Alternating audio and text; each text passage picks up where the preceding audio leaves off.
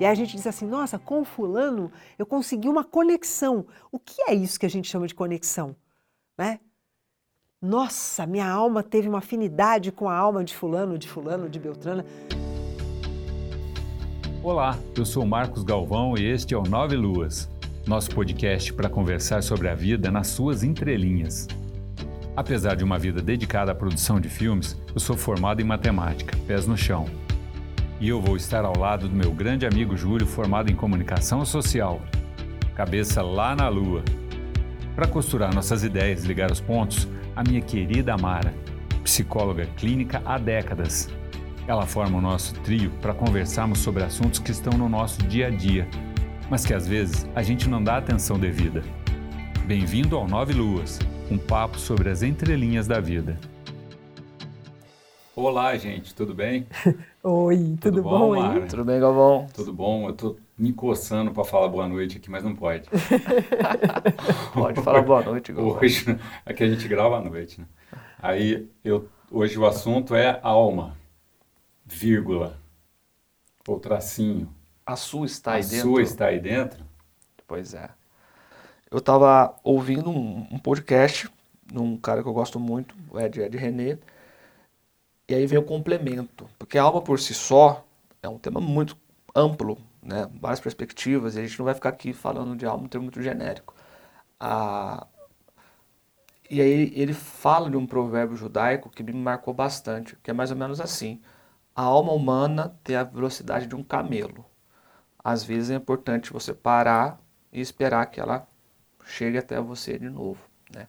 Camelo é um animal que anda devagar, no máximo, eu fui dar uma olhadinha, no máximo ele pega 35 no momento de precisa mesmo. Turbo. É, o, o turbo dele é 35. Camelo turbo é... 35 quilômetros dos shakes. Exatamente. Então é dentro dessa, dessa perspectiva assim que eu, que eu joguei a ideia para a gente conversar. Então dentro dessa perspectiva eu queria muito que a Mara pincelasse esse conceito de alma para a gente tocar esse assunto.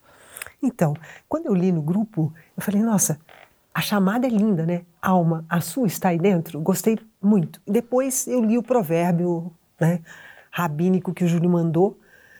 A alma anda na velocidade de um camelo. Às vezes você precisa parar para esperar a sua alma chegar perto. Aí, num primeiro momento, eu falei: puxa vida, aqui eu preciso compreender o que, que é alma para o povo judeu, né? Porque como a alma é muito amplo, né? Aí eu fui fui pesquisar algumas coisas e me lembrei de uma viagem que eu fiz para Córdoba, na Espanha, e fui a um museu judaico lá, onde tinha uma sala ah, onde tinha uma escultura de cera de um, de um rabino muito famoso que nasceu em Córdoba, acho que por volta de 1500 e alguma coisa, não sei bem, talvez um pouco antes, chamado Maimônides. E ele é um, um ícone na cultura judaica. E nesse museu era como se o Maimônides estivesse conversando com as pessoas que estavam na sala ouvindo. E eu fiquei perplexa. E eu voltei seis vezes para escutar ele falar. E aí fui buscar em casa onde é que estava esse áudio. Eu achei, escutei. Nesse áudio ele fala coisas lindas sobre a alma. E aí faz sentido o, o, o provérbio que o Júlio mandou no grupo. Porque é, o Maimônides fala que para a cultura judaica, na Torá, a alma é, ela é imortal. Então ela não tem começo e ela não tem fim e é o que move o nosso corpo. E segundo o, o, o, povo judeu, né, nesse conceito de alma, a alma, quando ela entra no corpo, ela, ela se posiciona como se ela se distribuísse em três porções. Uma porção vai para a cabeça, que é o que tem de mais nobre da alma. Outra porção vai para o coração, né, que eles colocam com um nível de importância semelhante a essa porção que vai para a cabeça. E uma parte vai para o fígado, que é responsável por nos mover de acordo com os nossos instintos. Né? É, e aí eu fiquei pensando dentro do, do, do, do, provérbio que velocidade teria a alma, da, a alma que, que, que a, a, porção da alma que habita na cabeça e a porção da alma que habita no coração em comparado à porção da alma que habita no fígado. E aí o Maimônides vai falando algumas outras coisas como é, nós, quando nos colocamos reféns dos nossos sentidos, né? visão, audição, olfato, tato, paladar, é, nós corremos um risco muito grande de nos distanciarmos da nossa alma. Aí faz sentido isso. Uhum. Porque no mundo moderno, visão, audição, olfato, tato, paladar, principalmente visão, audição e paladar, com essa história de gastronomia, vai tudo muito rápido, né? Não dá tempo da alma acompanhar, né, nesse sentido. Aquilo que tem de mais essencial, que tem de mais nobre em nós, corre o risco de ser deixado para trás é, é, na busca de atender demandas dos cinco sentidos. Entendo. Aí eu consigo é, olhar para esse ditado e dizer: nossa, que bacana, porque é isso mesmo. Cada vez mais a gente tem ouvido a, as pessoas, principalmente, principalmente nas neurociências, dizendo para a gente assim: vocês precisam de momentos de pausa, né? Uhum. Para, respira, faz uma meditação, nem que seja 10 minutos por dia. Olha que coisa, nem que seja 10 minutos por dia. Nem que seja 10 minutos por dia, é tipo assim, fica com você, fica com a sua alma, nem que seja 10 minutos. por dia. O restante do tempo pode sair correndo e deixa a alma para lá. Depois, quando você chegar em casa ou em algum momento da sua vida, você resgata ela de novo. Eu acho que a alma não é uma questão dela não poder acompanhar, acho que ela acompanha na velocidade que for. Mas é, é o fato dela não, não querer, porque aquilo não, não tem identidade com, com a essência dela, vamos dizer assim. Estou lançando uma questão nesse Então, eu não, eu não saberia, eu, não, eu não, não, me sentiria confortável em afirmar o, o, a alma querer ou não querer, né? É, porque, de acordo com o que, com que eu, eu, eu ouvi do Maimônides, né? E aí vamos seguir isso, não precisamos obrigatoriamente ficar presos aí para conversar sobre isso, mas a alma ela é um intermediário, né? Entre um mundo que é invisível e esse mundo materializado. Sendo que numa perspectiva é, judaica, e não só judaica, mas tem outras linhas do cristianismo mesmo, o próprio cristianismo que a gente chamaria de ortodoxo, é, budismo vê do mesmo jeito, islamismo eu não tenho informação suficiente para me posicionar, mas é essa eternidade, é esse invisível que traz a essência do que nós somos, como numa, numa, numa linguagem é, um pouco mais ast astronômica, nós somos poeira de estrela. Né? Então, ser poeira de estrela significa muito mais do que viver num mundo materializado do jeito que nós estamos aqui e, e vivendo isso tão pequenininho. Né? O conceito de alma ele é esse conceito que a gente tem que crer em alguma coisa que a gente não pode provar que existe? O Einstein ele diz uma coisa que eu acho maravilhosa. Ele diz assim, ele disse, né? É, a ciência está subindo uma montanha. Quando ela chegar ao topo da montanha, ela vai descobrir o que as religiões já diziam desde sempre. Então, hoje a ciência já consegue, com os recursos que tem, provar a existência do que nós estamos aqui chamando de alma. Então, não precisa obrigatoriamente a gente dividir entre ciência e espiritualidade como se espiritualidade fosse uma coisa que a gente não é, que não tivesse consistência. Entende? Assim só situando mesmo o conceito de alma para a gente seguir em frente não ficar parecendo que é uma coisa assim uma crença só sim né? claro claro claro que é um, realmente uma, uma uma parte do ser que é vital. É, que está é presente. Alma, né? se, se, você vai no, no, significado dela, é algo vital.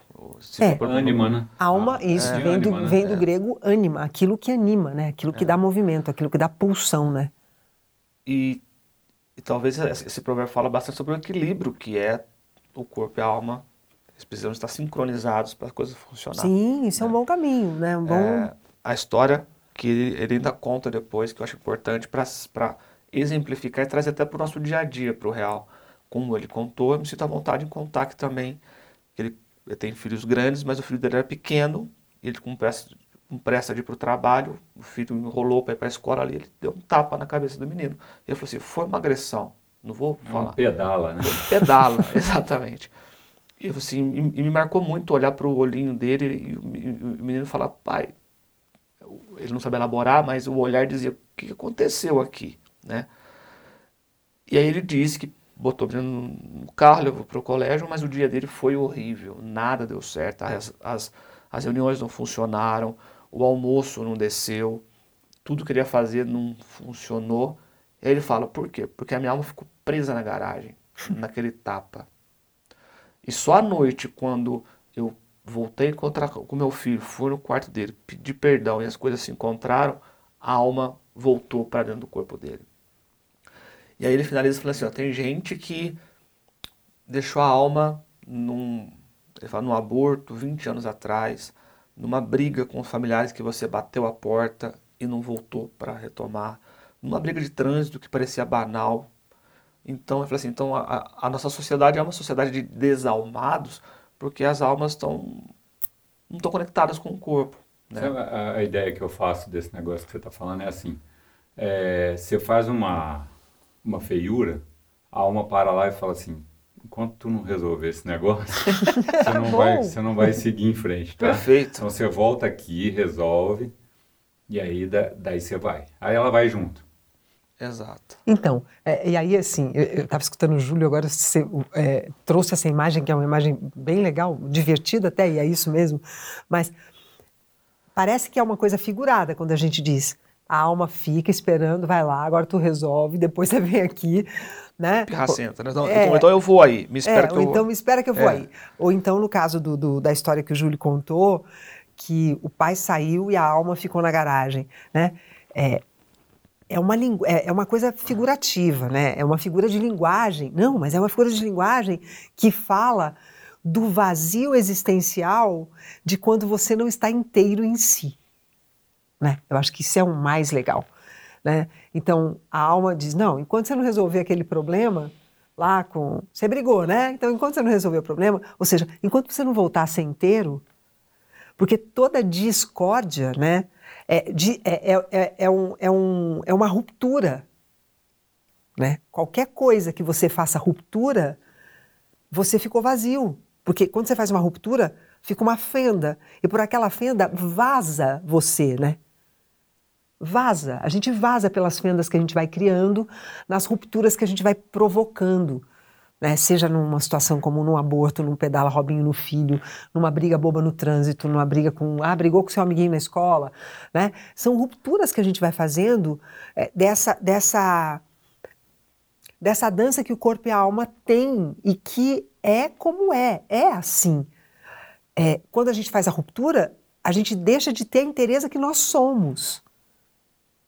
Né? E por isso tanto vazio existencial. Eu posso, me, eu posso criar essas rupturas pelo excesso é, de, de ênfase que eu dou para minha visão, eu posso fazer essas rupturas pelo excesso de ênfase que eu dou para minha audição, eu posso fazer essas rupturas pelo excesso que, que eu posso, que, pelo excesso de ênfase que eu dou é, para a importância que a sexualidade tem. Eu não posso tirar nada, tudo é importante. Mas quando eu coloco uma coisa mais importante do que outras, eu crio uma ruptura. Né? Então, é, a gente perde a inspiração, né? E quando a gente está sentindo essa sensação de vazio, fica difícil para respirar, né? Totalmente. O ar fica encurtado. Então a gente diz: Fulano está desanimado, né? A respiração está curta. Ele está sem alma. Ele está desinspirado, né? É. E aí a gente faz, inspira profundo, respira fundo. Aí a pessoa. Aí parece que aquele troço Parece que o olho ilumina. É, é isso que eu ia falar. O olho né? opaco e o olho brilhante. Isso. Você, pessoas mais sensitivas, eu acho que olham para as pessoas e veem. Esse cara que está passando por mim, só o corpo aqui. Isso. O olho está opaco, a alma dele está por ali, em algum ponto, ficou em algum ponto, tem que buscar. É, é, o, é o. Isso aí seriam aqueles zumbis que a gente vê andando pela rua, que a gente está andando, você percebe que as pessoas elas não estão ali, né? Uhum. Então, se pelo menos a alma delas não está, porque as pessoas estão totalmente alheias ao, é, a, isso, isso, Omar, é, me faz lembrar de uma coisa que é a questão do agora, né? Então, tipo assim, só dá para estar tá com, com, alma num negócio se você estiver vivendo agora, né? Então, vamos voltar para o ditado, porque é, é, eu, eu entendo como você, né? entendo exatamente como você. A alma tem a velocidade de um camelo. Às vezes, nós precisamos parar e esperar que ela chegue até nós de novo.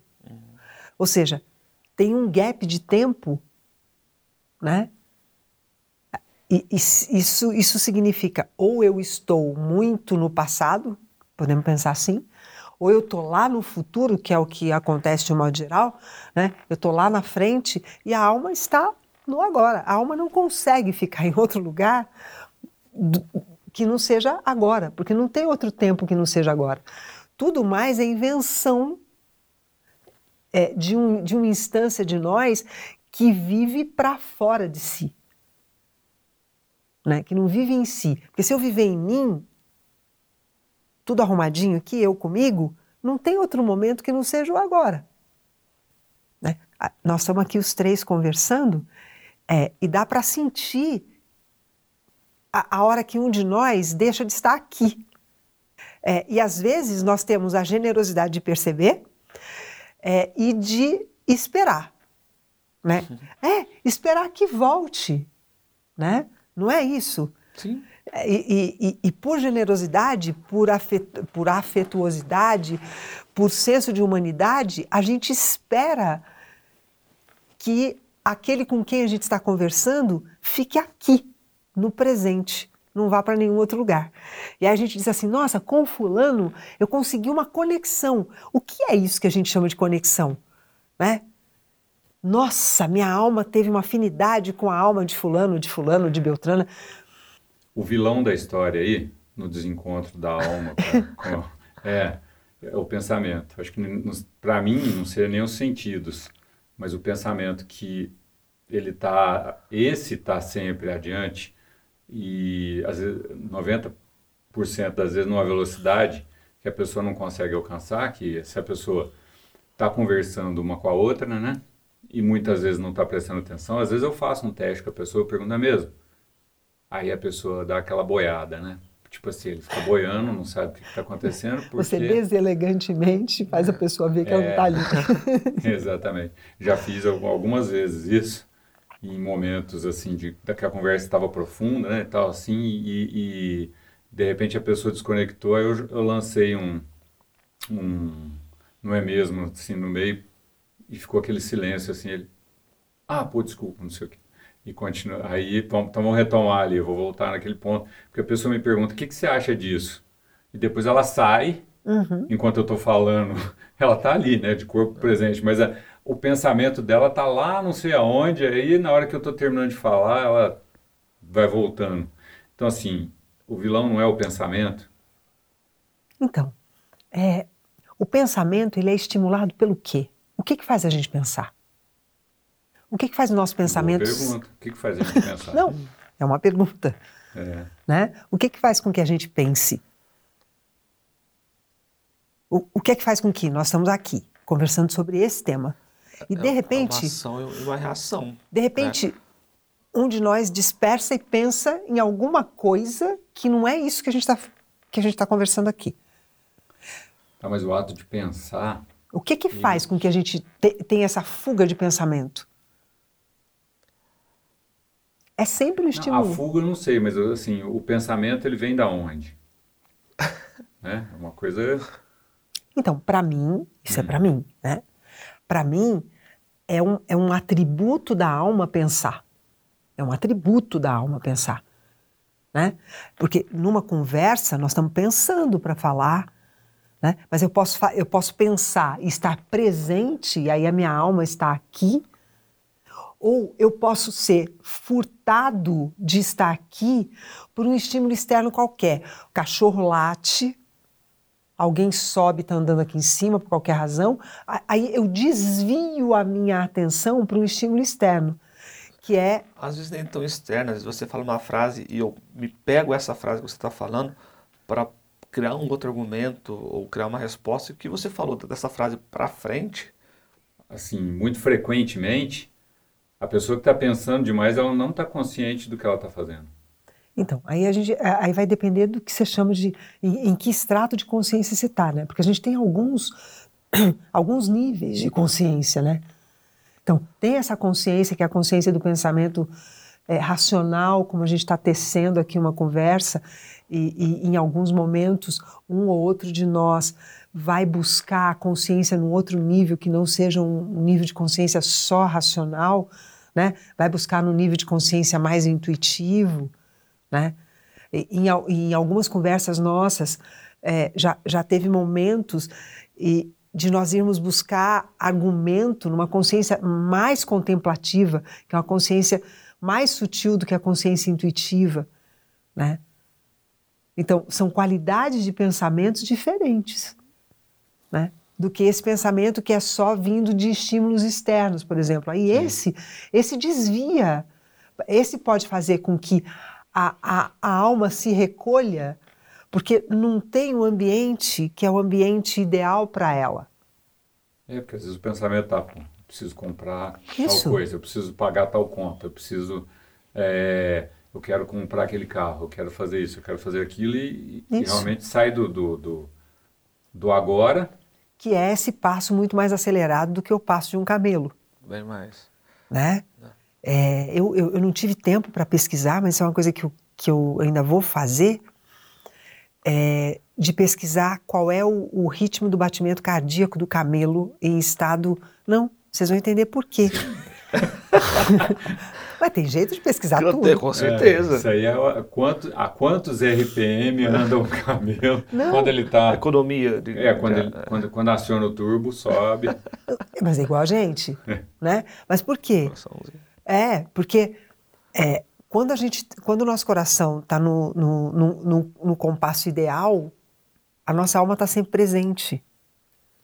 Quando o coração ou acelera ou diminui né, a frequência cardíaca, o ritmo do batimento cardíaco, que é de 4 por 1, né, esse é o ideal. Quando ele sai disso, a nossa, a nossa alma ela dá uma recolhida. Por isso, no estado meditativo, baixa a tua frequência cardíaca. Porque normalmente, se for olhar, o nosso batimento cardíaco é muito acima do que seria o ideal. Mas por que, que é muito acima? Se, se ele está ali para funcionar, né, para.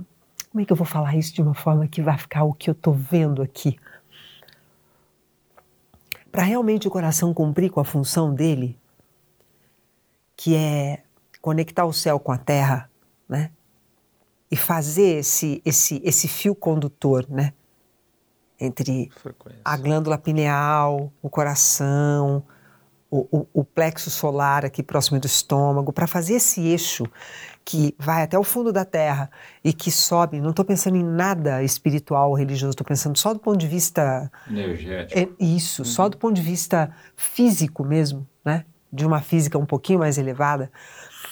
É, se existe, se está tudo aqui para funcionar em harmonia, para que, que a gente desarmoniza? Né? Que história é essa que nós estamos criando de produtividade, que a gente estava conversando antes de começar a gravação? Que história é essa que nós estamos criando? Que está descompassando os corações, os corações estão arrítmicos, e aí corações arrítmicos provocam toda sorte de rupturas que a gente vê socialmente. Né? Então, é, é o, o provérbio ele é muito mais profundo do que a gente pode imaginar. Seja ele rabínico ou não, é. ele é muito mais profundo do que a gente pode imaginar. Por isso eu fiquei interessado em saber qual é a frequência cardíaca basal do camelo para que é, ele ande no, no. Vocês já viram um camelo de perto? Não conheço um camelo de perto. É maravilhoso ver um camelo de perto. Maravilhoso. Porque primeiro o camelo olha você nos olhos.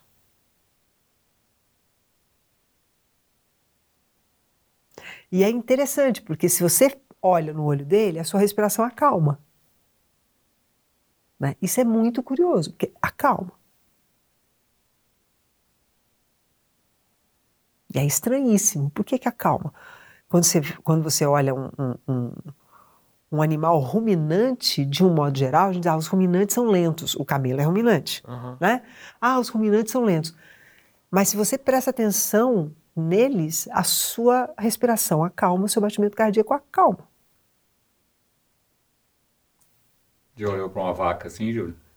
Não, mas olharei. Olha, Presta atenção.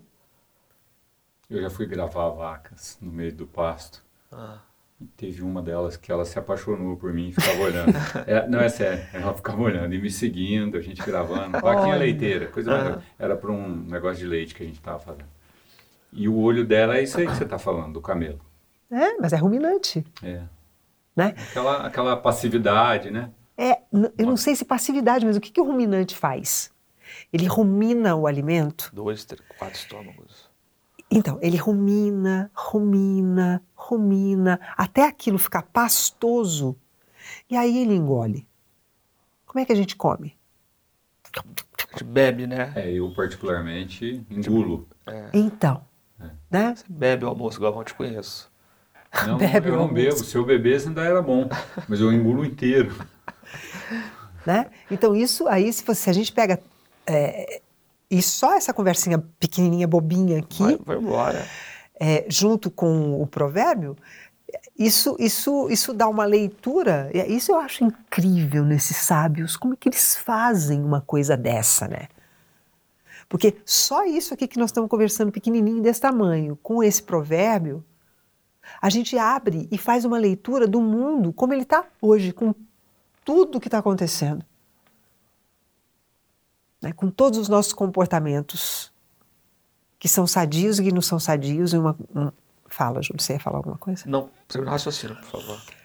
E uma coisa que me chama muita atenção na cultura judaica, eu fiquei encantada com a cultura judaica no sentido do, do zelo que eles têm pelo corpo. Mas por quê? Porque é a casa da alma. Eu falei, olha. E não é, e não é zelo para ficar marombado, não.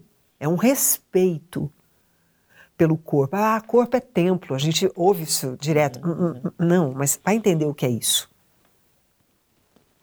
Vai entender a hora certa de comer cada coisa, né?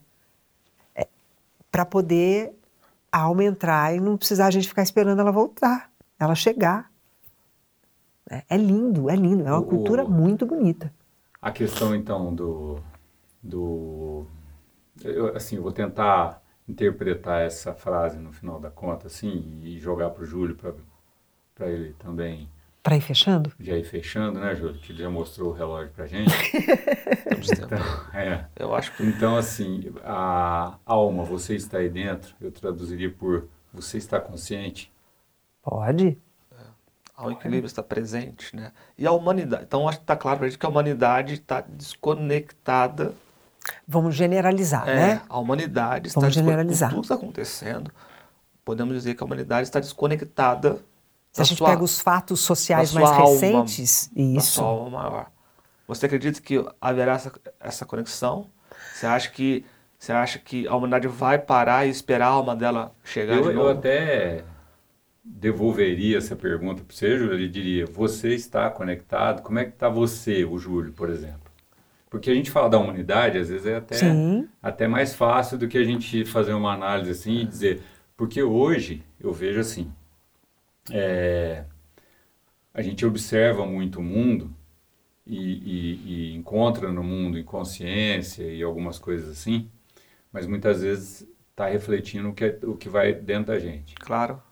A- No teu caso, por exemplo. A, a minha terapeuta conta pra mim que a primeira vez que ela me viu no consultório, ela não nem foi no consultório, foi numa pizzaria uma vez. É. E ela falou, ela me conta, né, que ela olha, que ela olhou, o que, o que mais marcou ela foi os olhos opacos que eu tinha. Há quatro anos, mais ou menos. É, e acho que conversando com ela, ela já disse que vê o brilho nos olhos. Então, Funcionou funcionou. Mas isso também, mas isso não deixa de ser um, O um trabalho que ele exercício. fez com ele funcionou, né? Mas isso não deixa de ser um exercício Isso, diário, isso. semanal. Sim, porque senão o brilho vai embora É. Fechando, também. né? é, fechando esse, esse, esse podcast que eu ouvi e que costurou esse nosso episódio, é, esse tema veio à tona justamente porque estava falando da importância da pausa, do sábado, do sabático, Uhum. do descansar, Né? Eu sou um cara que gosto muito do Domênico De Masi, sou um estudioso dele assim, de graça, né? da importância do ócio. A gente, a, a, a gente olha para o ócio de uma forma pejorativa e não é, é contemplativa. É, então isso é um exercício né? A, do, do, do, do avançar, do descansar, porque tal, talvez assim, é, infelizmente faz parte do nosso processo é, social hoje, ele te jogar muito para frente, né? É, mas eu estou interessado em, depois de ouvir vocês dois sobre como está o corpo e a alma, tentar pensar de uma forma global.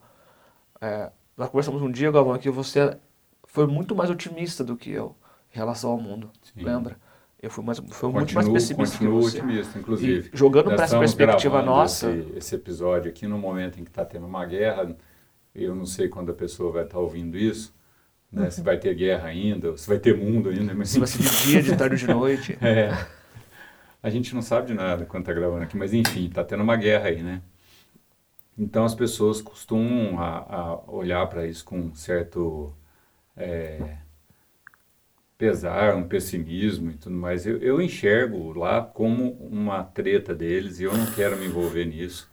Tipo, não quero propagar nem dar asas para esse negócio. Tipo assim, estou procurando fazer um trabalho interno. Por isso que eu pro, perguntei de você, assim, tal, né, do que que você, como é que estava indo por aí por dentro, porque para mim, né, a gente tá aí no, talvez num fim de pandemia, né, num início de, de, de, de, de guerra, né, na, na Europa, enfim, o mundo vem, vem oferecendo motivos para a gente ficar bem é, distraído e pesaroso, vamos dizer assim.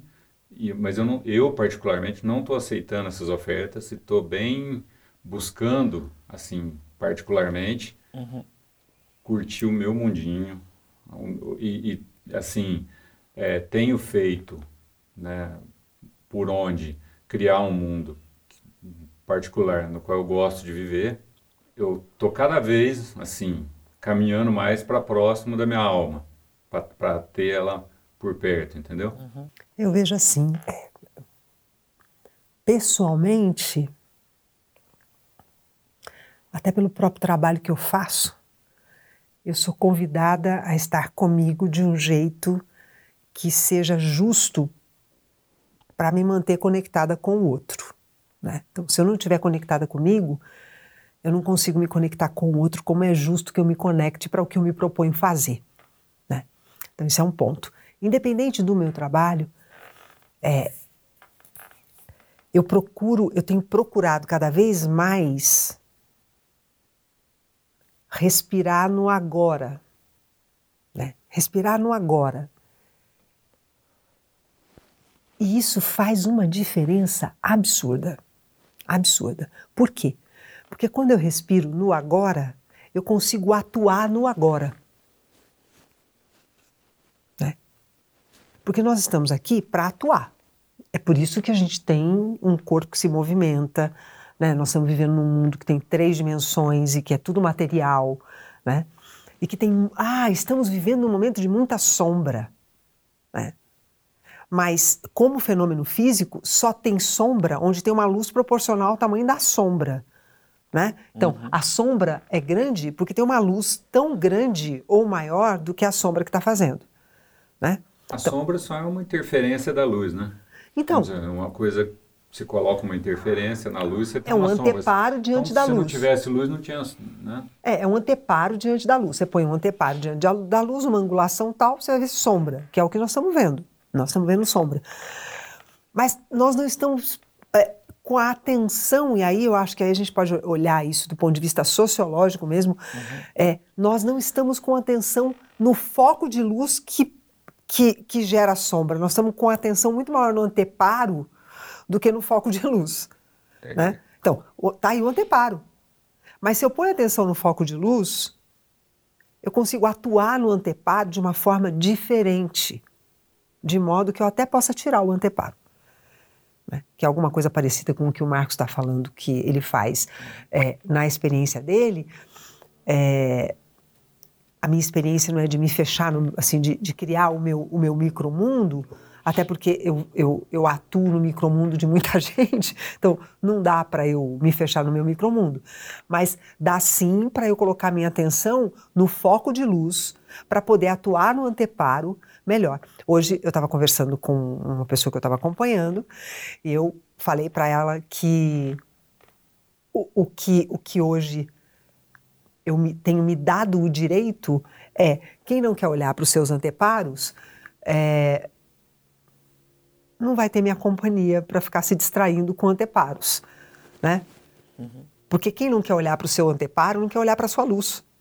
Então, às vezes, eu me, eu me, ponho diante, diante de algumas pessoas que eu olho e falo: é um potencial, é tanta luz que tem aí dentro, mas a pessoa está o tempo todo se ocupando com os anteparos. Olha o mito da caverna aí de novo. Exato. Está o tempo todo se ocupando com os anteparos e não quer se ocupar com a luz. Então, não quer se ocupar com a luz? Então tá bom, não vai ser na minha companhia, porque aí não vai ter a minha cumplicidade, a minha parceria para se entreter com o anteparo sem olhar para a luz.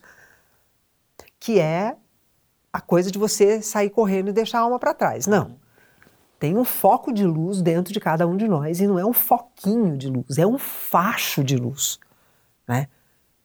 Capaz de fazer com que a gente atue nos anteparos que foram sendo criados ao longo da vida com muita competência, né?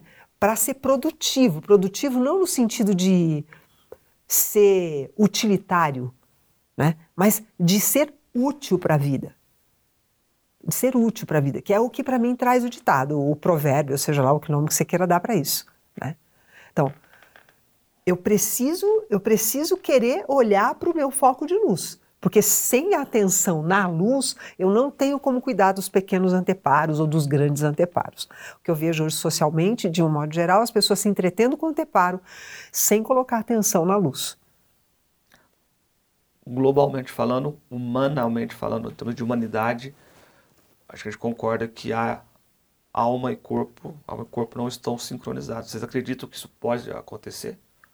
Eu, eu não acho que assim é tão tão generalizado. É, é, é geral, num, mas é no tem, número tem maior. níveis, né? É não, no tem número níveis. Maior. Eu digo assim, é, hoje a mídia, né? Quem, quem propaga as notícias propaga muito mais a sombra, não é? Muito mais os anteparos, né, que a Mara estava citando aqui, do que é, as, as, as coisas à luz, né, vamos dizer assim. Então, é, a gente tem é, oportunidade de olhar para a luz, a gente tem luz por aí, tem muita gente irradiando luz, a gente muitas vezes por querer, é, se você ligar a televisão, você vai ver os programas são programas que mostram, os telejornais, eles mostram é, as coisas ruins que estão acontecendo. E raramente a gente tem na, na mídia coisas bonitas, elas não, elas não, não, não, são consumidas né, pelas pessoas. Mas eu acho que tem bastante também. E, mas no meio aqui da nossa prosa me veio um outro insight que quando você falou do presente, né? Uhum. É até uma historinha. Eu, tava, eu ouvi também no podcast da Trip FM, com o Paulo Lima, que é maravilhoso. Com, ele estava entrevistando o Paulo Miklos, integrante do Titãs, e 2013, 14, num tempo de um ano e meio, dois anos, o Paulo perdeu a esposa, perdeu o pai e perdeu a mãe. Ufa! É, um ano e meio. Saiu dos Titãs. Não sei se por isso ou não. E o que, que ele fez? Ele, recluso, isolou, ele lançou um, um CD que para mim é maravilhoso, que chama A Gente Mora no Agora. Um CD de amor né? Um CD de amor. Chama A Gente Mora no Agora. A faixa A Gente Mora no Agora é linda. Vou deixar que vocês ouçam esse trabalho dele. E, na época ele gravou e ele lançou, ele estava casando novamente. E, e talvez registre bem esse, esse, esse, essa prosa nossa, né? Houve essa ruptura, possivelmente é, a alma dele foi para longe, foi para o espaço e ele parou, esperou, ela reconectou e ele fez para mim um dos maiores trabalhos artísticos dele. A gente mora no agora. Então tá bom. Um eu abraço vou... para todo mundo. Então tá bom. eu vou sugerir uma ah, música que a... uma música também? Vou, que a Leila Pinheiro canta você que fez chama três gols? Anima. Três gols? Você pediu Ela não vai entender. É, não, não, ela não é. não vai entender. Não mesmo. Depois a gente explica. Tá bom, obrigado. Ânima com a Leila Pinheiro. Qual que é a música? Ânima com a Ânima. Leila Pinheiro. Leila Pinheiro.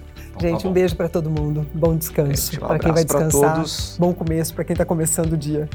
É, e bom descanso. É. Cuidem-se. Tchau.